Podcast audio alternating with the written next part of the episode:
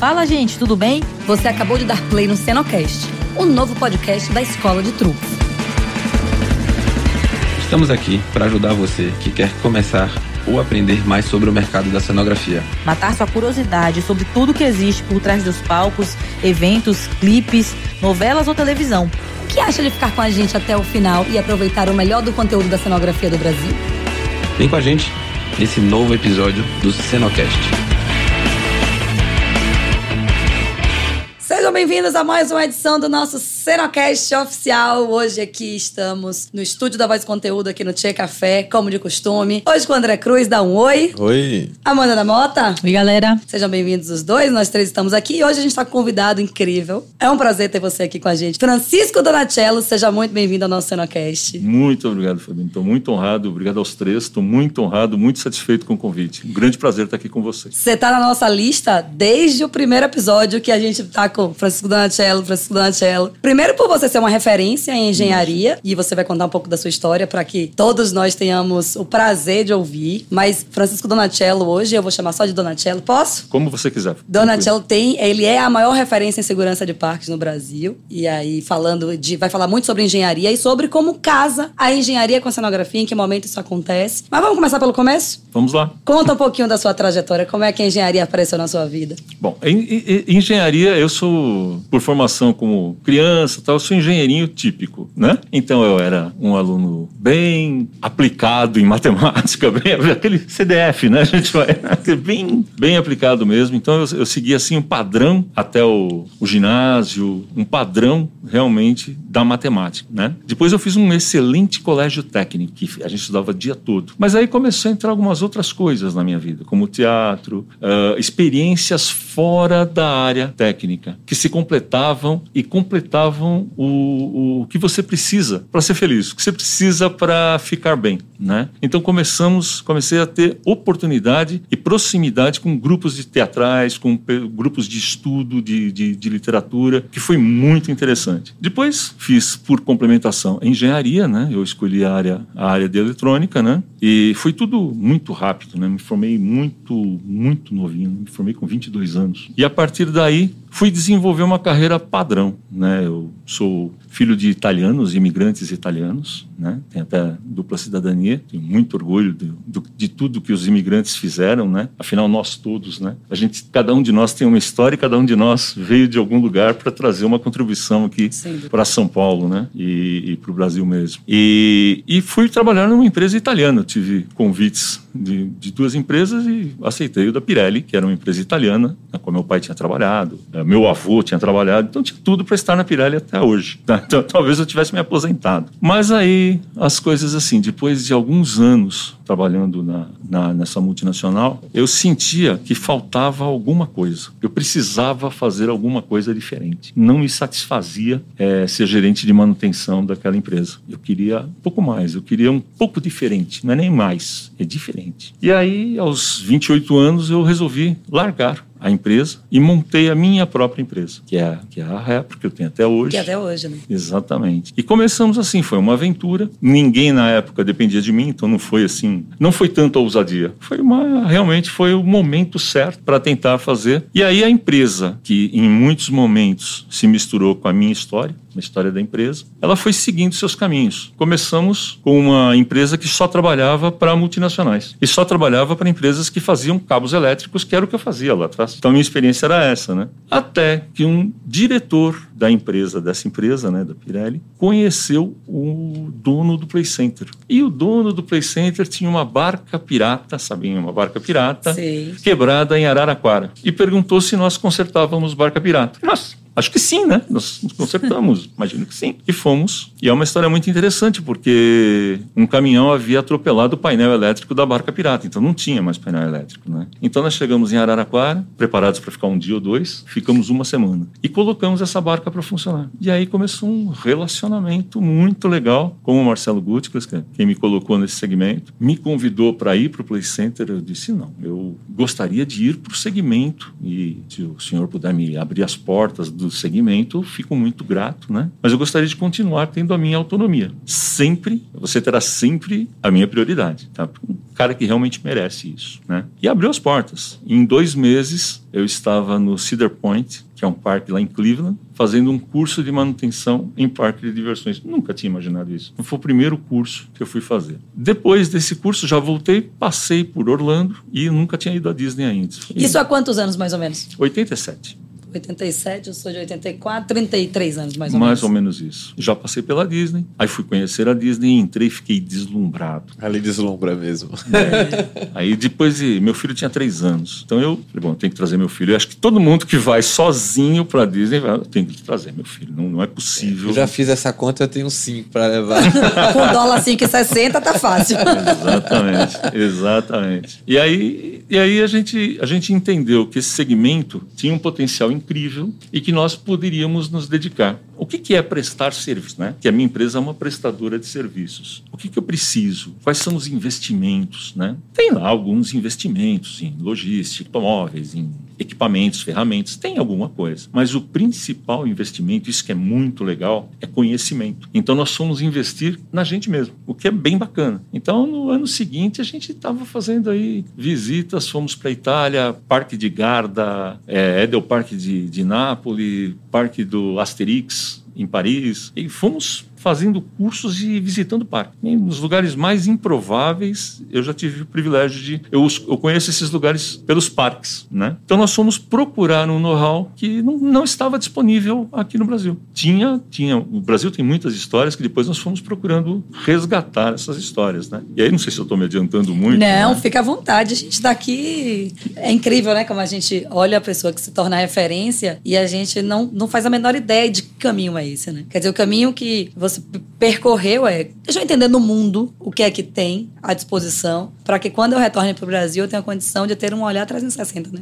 E traçou um objetivo, né? Pra mim, o melhor. Ele, ele não foi só fazendo aleatoriamente. Ele já tinha um objetivo do que ele queria, do que ele queria se especializar e o que, é que tem nessa área. Vou pesquisar, vou atrás, vou correr atrás. É, e o grande negócio é você não ter receio, sabe? Então apareciam coisas assim impensáveis, né? Então, como monta uma montanha russa? Então você vinha com a mentalidade da indústria. Então você imaginava um monte de equipamentos. um- Não, não. Tem toda uma tecnologia, uma série de dispositivos, mas principalmente o ser humano. A capacidade inventiva do ser humano, a capacidade de adaptação do ser humano. Então eu aprendi a primeira coisa, de parques de diversões, né? Nós estávamos um pouco antes conversando a respeito de teatro, né? Falamos um pouco disso, né? E eh, eu não sou ator, não tenho uma convivência muito grande com, com, com esse mundo, mas eu ouço dizer que o grande laboratório para um ator é o teatro. Sim. Para um técnico também, eu Pra um comecei com é. teatro. É, então, Pouco dinheiro, pouco espaço e pouco tempo. Então você tem que Exato. se virar. E se você errar, é ao vivo. Se você errar, ferrou ao vivo. não exato. tem como editar. E os melhores técnicos, então fazendo um paralelo, os grandes técnicos de parques de diversões são dos parques itinerantes. Parece, né? Não, mas É verdade. É verdade. o cara monta o aparelho, dirige o caminhão para levar o aparelho, desmonta o aparelho e opera o aparelho. É, sem dúvida. Você encontra pessoas maravilhosas nesse, nesse mercado, maravilhosas e incríveis, né? E, no- no- assim, e de onde a gente viu isso, né? No começo dos anos 90, nós viajamos o Brasil inteiro com um parque itinerante do Play Center. E aí, como o Brasil era pouco, né, pro, pro Marcelo e tal, nós fomos viajar na Argentina toda, Uruguai e Argentina. Sensacional, gente, sensacional. Eu ia a cada duas ou três semanas para Para dar uma olhada, fazer a manutenção toda. e quando mudava de cidade, a gente ia para olhar. Tá bem montado. Acabava de montar, ok, vamos trabalhar. E trabalhava. E isso é uma experiência incrível, porque você chega num lugar, não tem energia elétrica para o parque funcionar.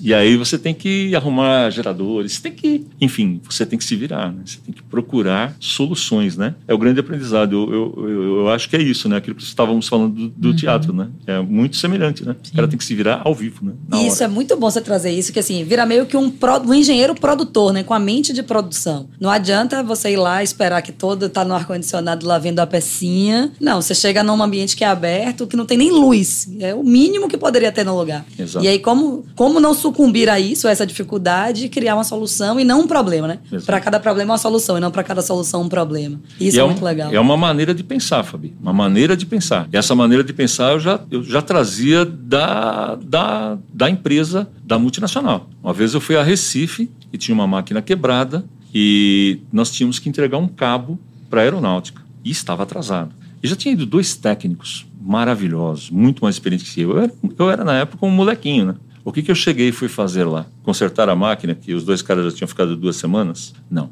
Eu fui fazer o cabo. Eu arrumei uma outra máquina, adaptei a outra máquina e fiz o cabo. No outro dia, liguei para São Paulo, o cabo já está entregue. Agora nós vamos pensar no defeito. Então eu acho que é um, é um pouco resolver, né? Resolver o problema. Einstein fala muito isso, né? Parece que você tem uma hora para resolver um problema, 59 minutos você pensa no problema, um minuto você pensa na solução, né? Quer É. dizer, o problema era o cabo. É, exato. Né? Nesse momento eu Isso vou é resolver legal. isso e agora eu ganhei todo o tempo do mundo para, com calma, avaliar qual, qual que, que destinação que nós teremos que fazer com esse equipamento que não funciona. né? Quando você vai para o mundo, olhar para os parques no mundo, você foi para fazer os cursos ou você vai como curioso e olha tudo? Eu fui com o André na Disney, a gente foi olhar o, o Expresso de Hogwarts no, na Universal e fomos no, na área do Star Wars, lá no, no Hollywood. E a gente olhava, mas não teve acesso a nada, nenhum curso, nada, mas a gente olhava nos detalhes, André ficava, passava a mão, era uma coisa assim que você via o encantamento daquilo. Só na observação, porque no nosso caso, a cenografia é aparente, ela é externa. Né? No seu caso, que é a eletrônica, que é a mecânica do negócio ali, é no curso, é na observação. Se alguém tiver querendo entrar nessa área, observar é algo que vale a pena você investir para observar, ou o ideal é que se procure cursos nos parques, no mundo, ou dentro ou fora do Brasil, para ir. Como é que você indicaria? Pra... É menos visual. É menos visual, né? sem dúvida nenhuma, é menos visual. Então, todos os lugares que eu fui, então pega lá o primeiro curso. Então, nós ficamos num hotel fazendo o curso. E o laboratório desse curso era o Cedar Point, que é um parque famosíssimo lá de Cleveland. Então, fomos ao, ao, ao laboratório, mas não sem muita experiência visual. Por quê? Porque nossos são os equipamentos que funcionam e, em geral, as empresas, principalmente americanas, não, não mostram muito os detalhes. Eles dão um curso padrão para você fazer um curso padrão. E depois você vai observar aqueles equipamentos funcionando. Mas é um pouco diferente. Claro que se trabalhamos com parques de diversões e hoje fazemos aí é, trabalhos, inspeções, gerenciamentos para inúmeros parques, que nós não ficamos fazendo só engenharia. Nós hoje nos, nós acabamos desenvolvendo um, um segmento de engenharia que não existe, que é a engenharia do entretenimento. Então, hoje eu não me considero, não mais engenheiro eletrônico. Eletrônico não me considero mesmo. Porque para ser engenheiro eletrônico, você tem que ficar na eletrônica que isso evolui a cada. Não é a cada dia, a cada rápido, hora, é muito rápido, né? Então, não, aí a gente foi aprendendo e, e, e, e o maravilhoso né, desse trabalho que deixa a gente assim é, sempre é, instiga, instiga a continuar, é você inaugurar um parque à noite e ver as pessoas desfrutando. É sensacional, gente. Eu já inaugurei parques em lugares maravilhosos. Você fica olhando, você fica assim, fascinado, sabe? Do lado do Estádio Centenário do, do, de Montevideo, ao pé da Cordilheira, na Argentina, aqui no Brasil, em lugares, putz, em São Luís do Maranhão, e ver o pessoal todo muito feliz, esperando o parque abrir, com a porta fechada para entrar, para ter aqueles momentos de prazer. Isso é uma recompensa que o que aconteceu né, com, a, com, a, com a nossa história, com a Repro e tal. Nós abandonamos completamente a indústria depois de alguns anos e ficamos só com parques de diversões. Agora você falou uma coisa que eu achei interessante. Você, você usou a nomenclatura de engenheiro, esse, esse formato. De De entretenimento. Que isso para quem está ouvindo a, a, gente, né? Eu acho bem interessante porque assim você tem a engenharia como e aí você tem as subdivisões de, de as especializações no caso. Né? Você tem o engenheiro mecânico, o engenheiro é, elétrico, hidráulico, civil e a indústria do entretenimento ela está carente desse desse tipo de engenheiro, né? Que você não tem ainda, posso estar falando besteira, mas a gente não tem ainda no Brasil. Não, formação específica nem fora. Não tem? Não, não. Eu, eu, eu falo isso porque, assim, o entretenimento ele se profissionalizou bastante. Claro. É, acho que tem um filão grande desse mercado aí do entretenimento. E posso usar aqui, por exemplo, a Globo de exemplo. É, eu sou cenotécnico, a minha formação ela é prática. A maioria dos cenotécnicos que eu conheço de televisão foram formados dessa maneira, né? na prática, no dia a dia. E hoje a Globo está contratando engenheiros para inserir nesse mercado e aí você ter um, um, um profissional um supervisor de cenotecnia mais qualificado. Se eu fosse engenheiro, para quem quer ser engenheiro, quisesse é, permear essa área de, desse engenheiro que ainda não existe, né? Você é um percussor nesse, nesse, nesse assunto. Como é que eu faria? É, nós, nós estamos um dos nossos projetos como a Dibra tal é cuidar da educação e cuidar de, da educação formal. Tá? Hoje você ainda não tem, tem toda uma burocracia para você desenvolver, mas é sem dúvida isso, isso está para acontecer. Por quê? É, quantas áreas a gente hoje trabalha que a gente nunca imaginou que trabalharia? A gente trabalha para hotéis, exposições de arte, Obras trabalha, de arte. Obra de, de arte, grandes- de grandes proporções. porte, instalações artísticas. Eventos temporários, Game Ex- XP. Exatamente, eventos temporários, inúmeros É, eventos par- temporários. Parque itinerante, parque fixo, né? Muita Não, coisa. muita coisa, muita coisa. Novela, E- filme. E, e hoje, inclusive, né, o, o- a tematização entrou diretamente no parque. Eram tu, era tudo muito igual, Seco, né? muito parecido. Então, os equipamentos que você tinha num determinado, de uma determinada marca de uma FEC, você encontrava quase os mesmos na outra, com uma pintura diferente de parede.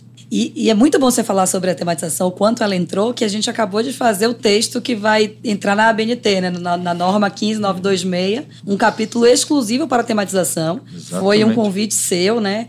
Para que a, a, a Comitê de Educação da Dibra encabeçasse, Cíntia representando isso, encabeçasse Exatamente. esse texto. Mas muito por isso, né, Dona Cello? Existia a tematização, mas agora ela ganhou tanta força que precisou regularizar esse mercado, Não né? Precisava dúvida. regulamentar isso aí de alguma maneira. Como é que trabalha? Qual é o fluxo de trabalho disso? Exatamente. Aí, para falar um pouquinho de, de normas técnicas, né? Que quando você pergunta assim, a gente, quando conhece uma, uma pessoa nova, né? Pergunta, você sabe que tem normas técnicas para parque? Quando eu vou dar uma palestra, nessa semana dei uma palestra pro, pro, pro Parque da Vanessa, para os funcionários do Parque da Vanessa. Você pergunta, né? Vocês sabem, são funcionários novos, recém-admitidos. Então, a gente vai dar uma palestra para introduzi-los ao nosso mundo, né? Então, vocês sabem que tem normas técnicas para parque de diversões? Não. Você sabe que foi eu que escrevi? Você fala assim, né? Não, É. não falo. não eu, ele. Não, mas não falaria isso. Mas isso é maravilhoso, porque porque, na- assim, ó, a representatividade de Donatello é tão grande que quantas normas teve seu dedinho lá É, não, para regulamentar é. o, o mercado? Isso é, É, maravilhoso. Um grupo de trabalho. Nós, porque nós percebemos a história, assim, bem rapidinho, assim, em 2008, o mercado de parques estava carente de normas. Nós trabalhávamos com normas americanas, europeias, eh, japonesas, depende de onde viesse o O aparelho, equipamento, né? o equipamento nós nos adaptávamos. Aí nós, o mercado de parques, procurou a BNT, conseguimos montar uma equipe de trabalho, trabalhamos três anos e em 2011 fomos lançar as normas técnicas para parque de diversões. Que foi a 15926, a NBR 15926. 15926. Exato. Depois, nós, a gente vem pressionando a BNT constantemente, porque nós queremos que a norma seja atualizada. As melhores normas mundiais são atualizadas a cada três meses, seis meses. A Nossa. norma STM é atualizada, eu faço parte da STM, a gente tem que fazer parte de outras instituições normativas do mundo para que a gente possa entender como elas funcionam e trazer isso para cá, né?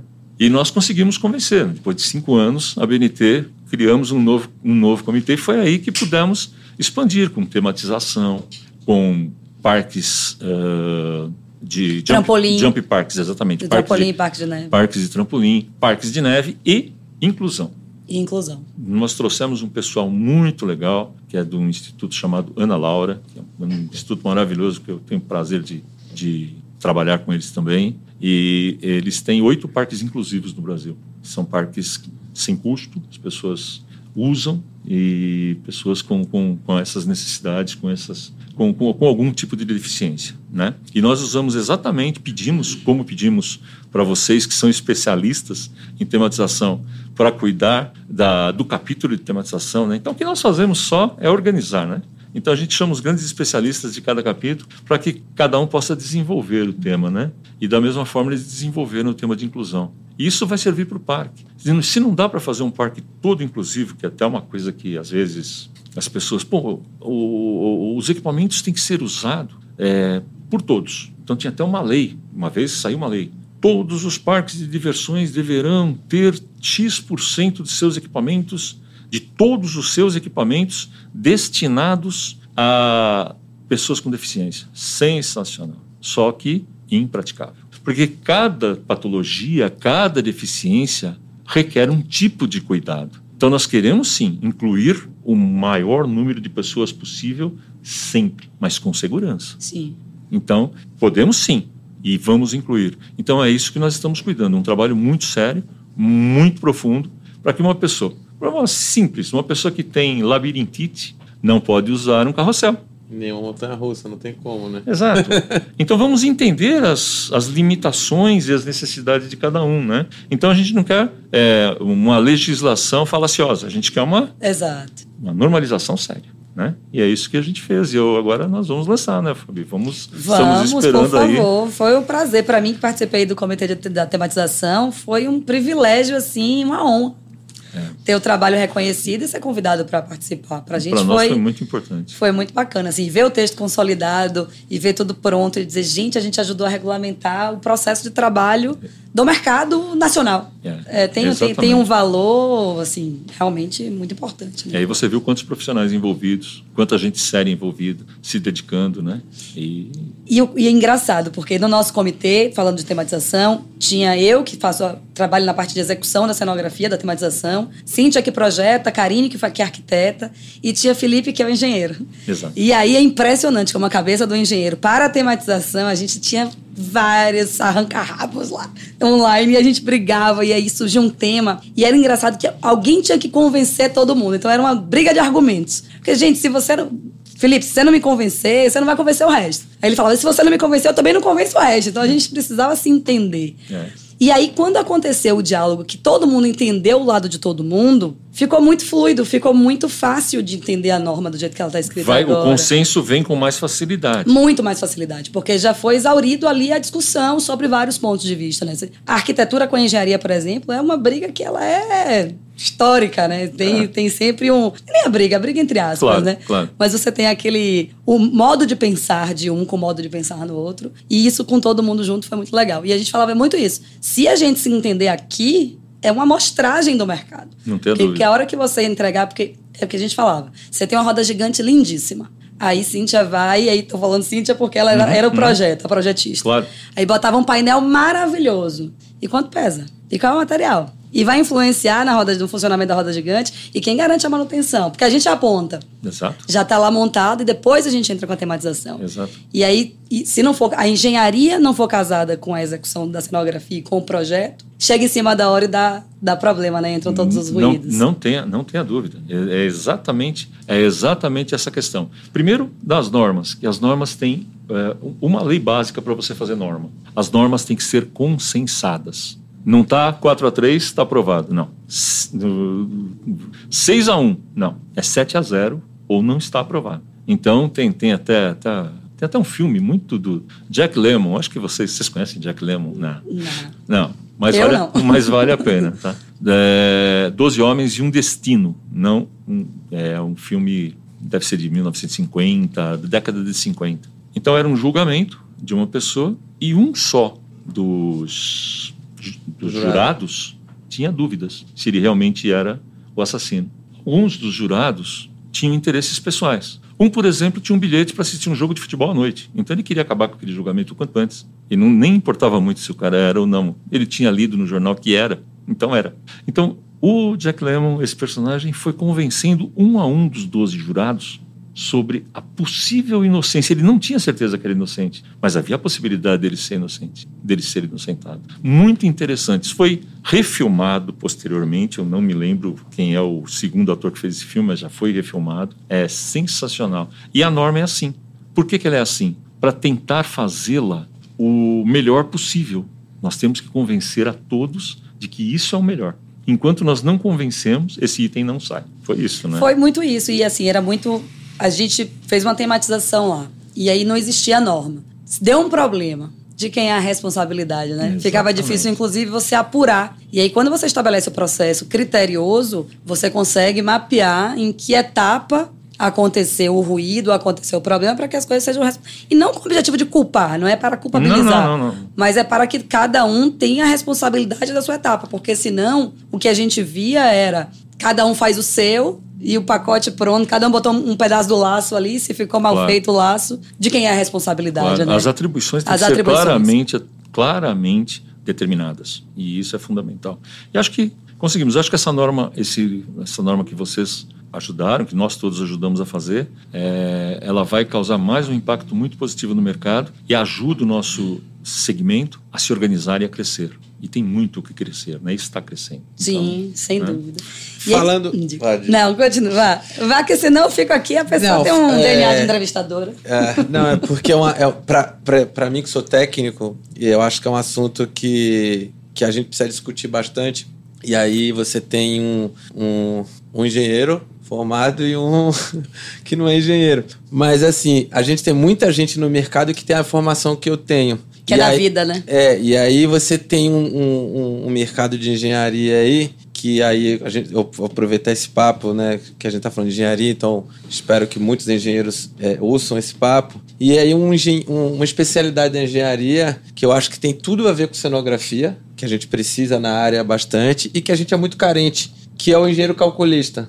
Né, que, é o, que é o engenheiro que você tem nas indústrias para bastante na, na civil, né, na, na, na- que na, na indústria de ferro, né, na, na, na indústria de estrutura, mas que na cenografia a gente tem essa dificuldade. E assim, de até por trabalhar com projetos efêmeros, com, com estruturas, como você falou, de grande porte que não são convencionais. E aí eu, eu, eu, eu, é, te pergunto de curiosidade assim, a gente tem uma tendência a ter menos engenheiros calculistas no mercado? Dá trabalho ser um engenheiro calculista?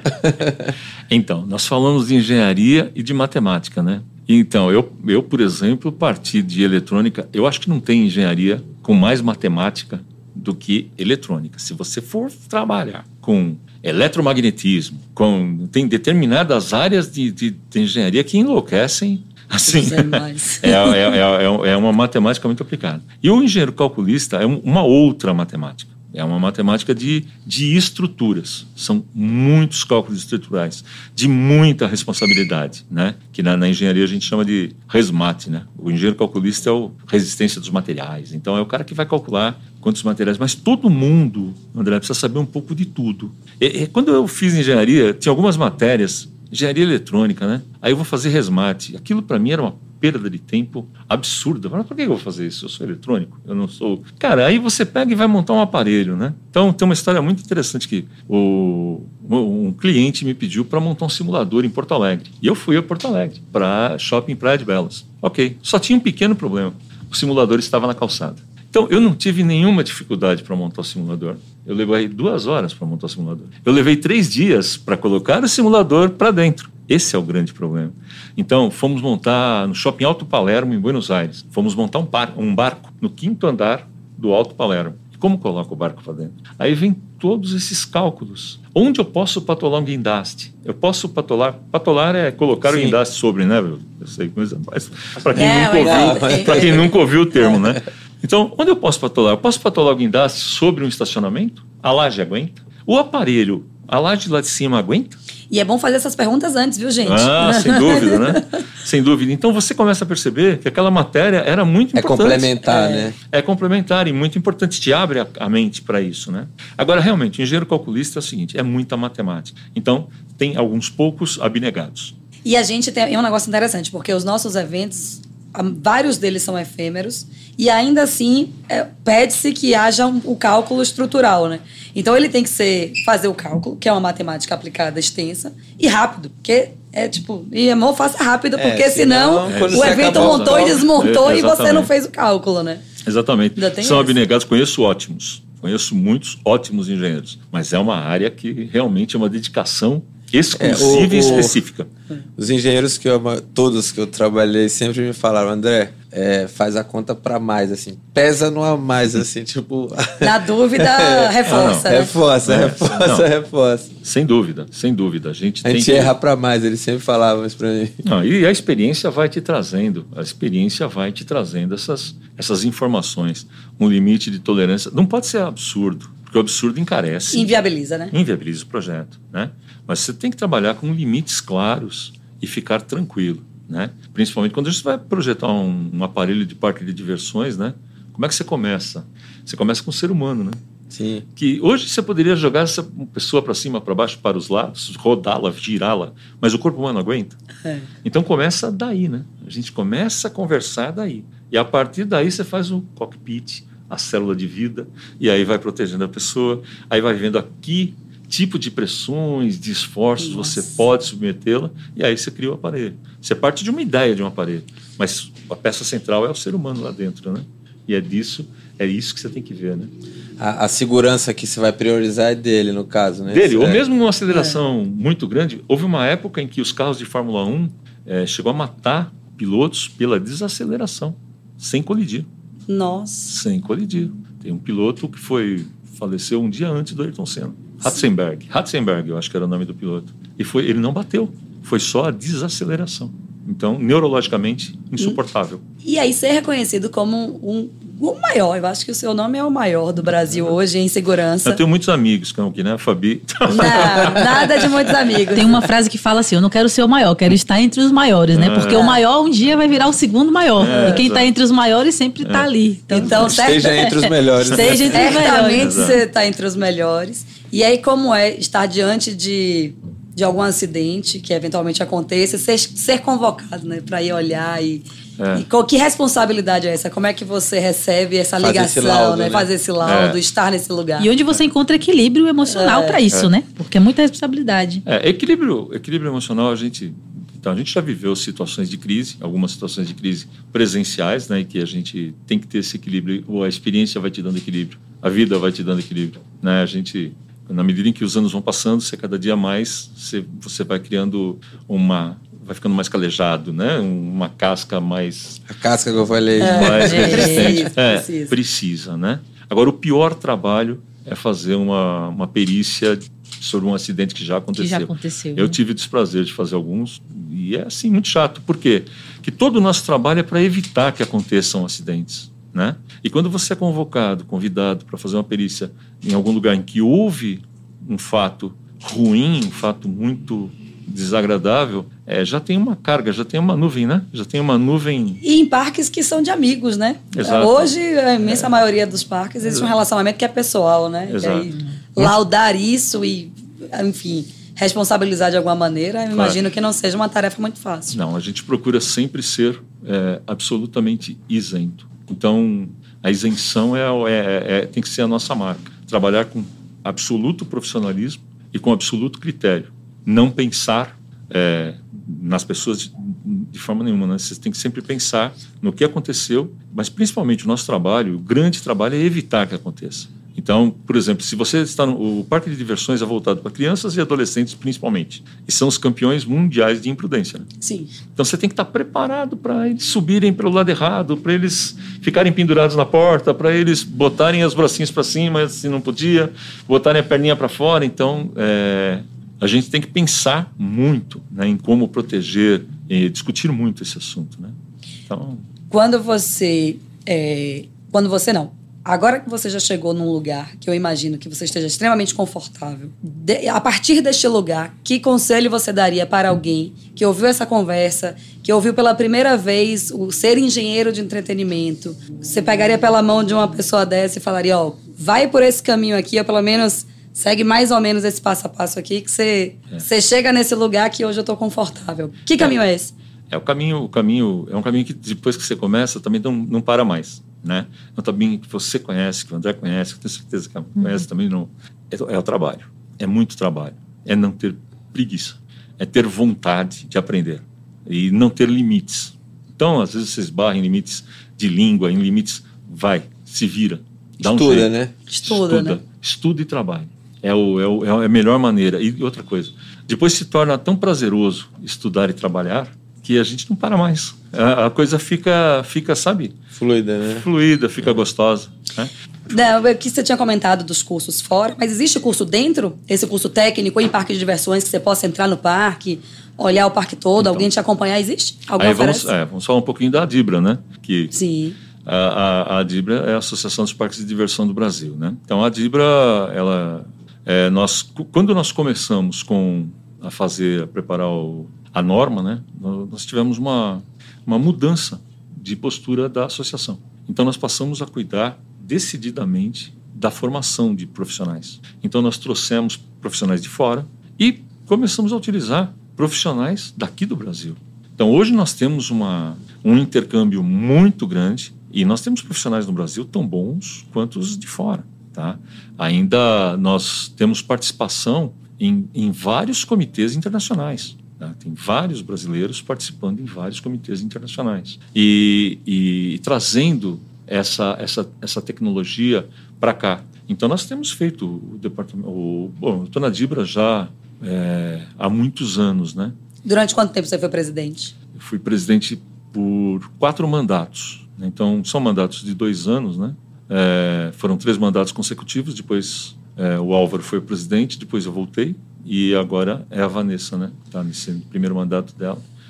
Então quer dizer que, por exemplo, é, eu como engenheiro, se eu tiver interesse, eu posso acessar os canais da Dibra e me informar como eu me especializo, quando é que tem um curso. É, e, e, hoje, além disso, né, além de, de, termos a Dibra, nós temos também a Associação Mundial de Parques. Hoje nós temos uma facilidade que é, em 1980 nós não tínhamos. Hoje nós temos muito acesso à informação.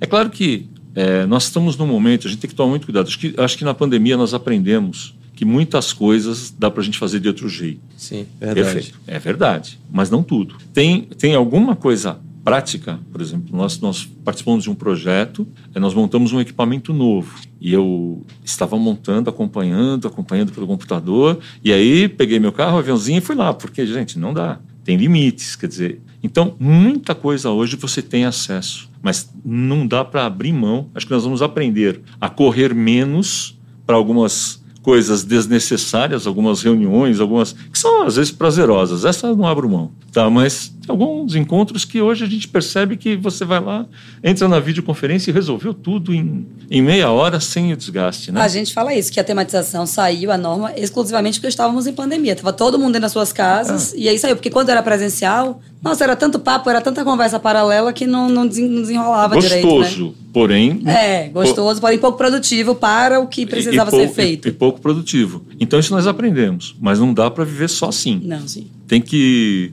tem que viver também é, a vida real. É então, é porque a gente é muito da prática, né? Você é. não tem como avaliar se você não abrir a caixa de controle, se você não fizer o maquinário. Assim. É. Então, acho que a gente da, da, da execução ainda ela é, é, visceral de meter mão mesmo, não tem é. jeito, né? Hoje você percebe que várias viagens que você fazia eram desnecessárias, mas Sim. não todas. Mas algumas eram. Algumas eram. Algumas não tenha, Sem dúvida. Não tenha dúvida. Não tenha dúvida. Dava para ter, dava para resolver uma infinidade de coisas para preparar. Eu comecei a fazer agora inspeções virtuais. Essas inspeções virtuais, elas não finalizam o trabalho da inspeção. Eu vou lá, mas antes de ir, eu já preparo uma inspeção por vídeo. Ou seja, quando eu chegar, muitas coisas que eu ia observar só depois da minha chegada já estarão corrigidas, o que é muito bom.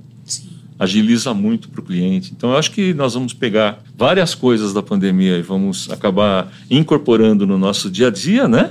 E. E outras se manterão. Outras né? vão se manter, pelo amor de Deus, né? Porque ninguém aguenta mais ficar trancado. E recentemente você deu uma palestra lá na Dibra falando sobre a retomada, né? Ao que Isso. devemos ficar atentos. Isso. E ao que devemos estar atentos, assim, ao que os parques devem ficar atentos nessa retomada? É, a gente, a gente tem acompanhado muito, né?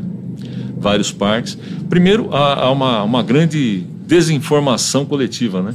Ninguém sabe mais o que é verdadeiro e o que é fake. Verdade é essa, né? A gente, então, cuidado, alto lá. Vá, vai com calma, que nem tudo que a gente ouviu, infelizmente, boa parte do que a gente ouviu, não é verdade, né? Ah, mas a reabertura dos parques, nós temos que ter um, cuidar dos nossos dos nossos visitantes da melhor maneira possível. Então nós temos discutido, nós fizemos um protocolo, Eu protocolo para a reabertura dos parques. Esse protocolo foi evoluindo, a pandemia zerou todo mundo. Um cara que tem 30 anos de profissão, um cara que tem 10 anos ou 2 anos, sabiam da pandemia a mesma coisa. É, é. Nós começamos a tomar providência sem saber bem. Nem onde... o que era, né? Nem o que era. É. Quando vai parar, vai parar. Então, bom, vou pôr todo mundo em férias, que daqui a um mês a gente está de volta, né? E tome seis meses, oito meses e ninguém volta. Quer dizer, ninguém sabia, né? Então, que se tem que estar atentos, né?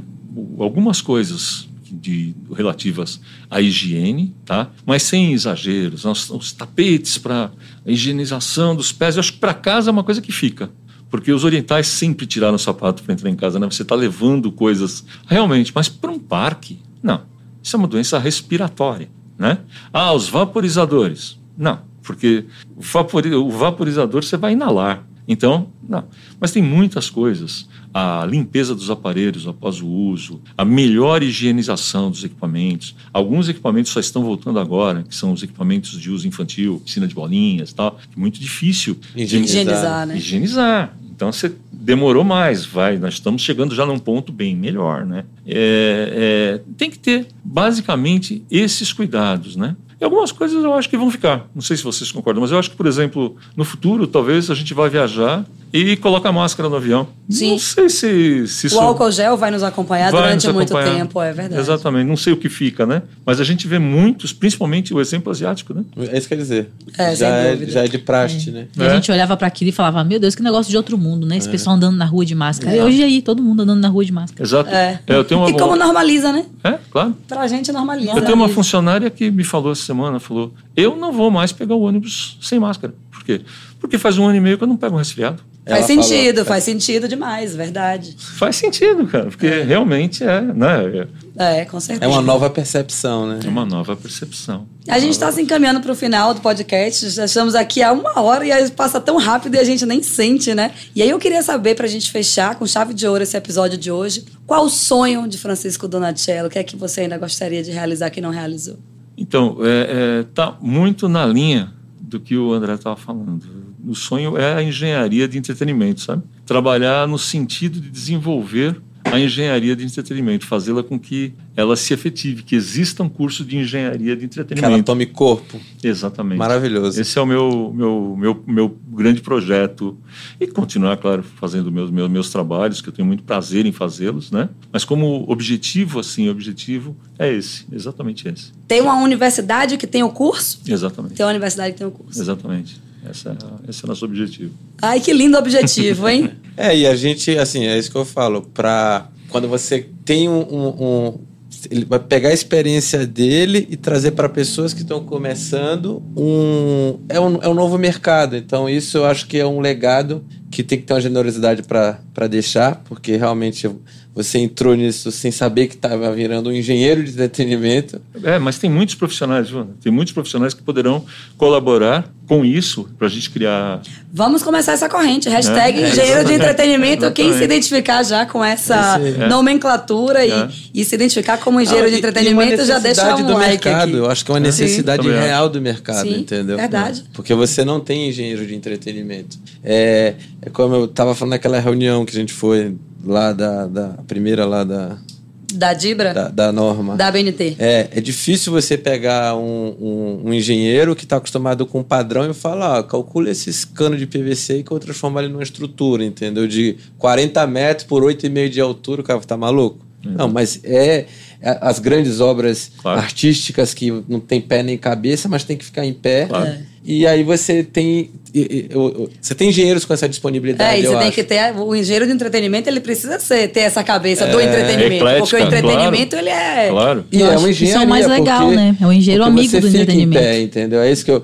É, é como eu falei com o Fabiano, a primeira vez que, que eu pensei nisso, a primeira resposta eu falei: tá maluco? Esse bagulho não vai ficar em pé.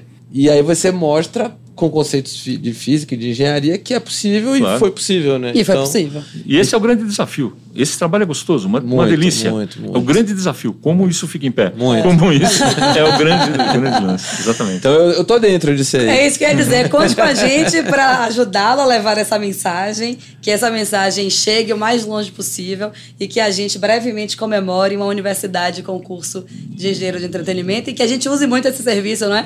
Que a gente faça uma ligação ou entre numa rede, tenha lá 10 calculistas à nossa disposição e a gente não precisa, precisa ficar Exatamente. procurando levando preocupado, tanto né? tempo. É. Até porque as particularidades do evento, do entretenimento, precisam ser consideradas, né? E às vezes a gente fala e a pessoa parece que a gente tá falando grego. Você fala, meu amor, pelo amor de Deus, me ajude. E é um engenheiro que vai acertar o desafio, porque é, principalmente falando pela criação, assim, às vezes você tem uma ideia e você fica até com medo de mo- mostrar aquela sua ideia pro engenheiro, pro arquiteto calculista, o cara vai falar logo na tua cara É, que não, tem- você, tem tá maluco isso tem aí, você... Dizer, não, isso aí já era. E aí o engenheiro, calcu- o engenheiro do, do entretenimento, pra mim, ele parece mais amigável. De eu chegar e É, compartilhar a ideia, compartilhar o projeto, Você- a instalação, né? Você sabe que eu fui apresentado uma vez no, no, no Sesc, né? Eu posso falar disso. Eu fui apresentado por uma cenógrafa, né? Falou: olha, esse aqui é o Francisco. Ele é engenheiro, mas ele é do bem. Então, exato. Principalmente pra gente que trabalha com criação, tem esse, esse estigma do engenheiro Esse ser o cara que sempre vai barrar projeto. todas as ideias. ele porque- vai barrar todas as isso. ideias. É por isso do engenheiro com o arquiteto, né? Isso o é engenheiro, ele, ele quer deixar o negócio em pé, Exato. quadradinho ali. Seguro. É seguro, ele preza pela segurança. Mais engenheiros do entretenimento, gente. Então vamos lá, hashtag, Hashtag. amigos do engenheiro de Engenharia do entretenimento.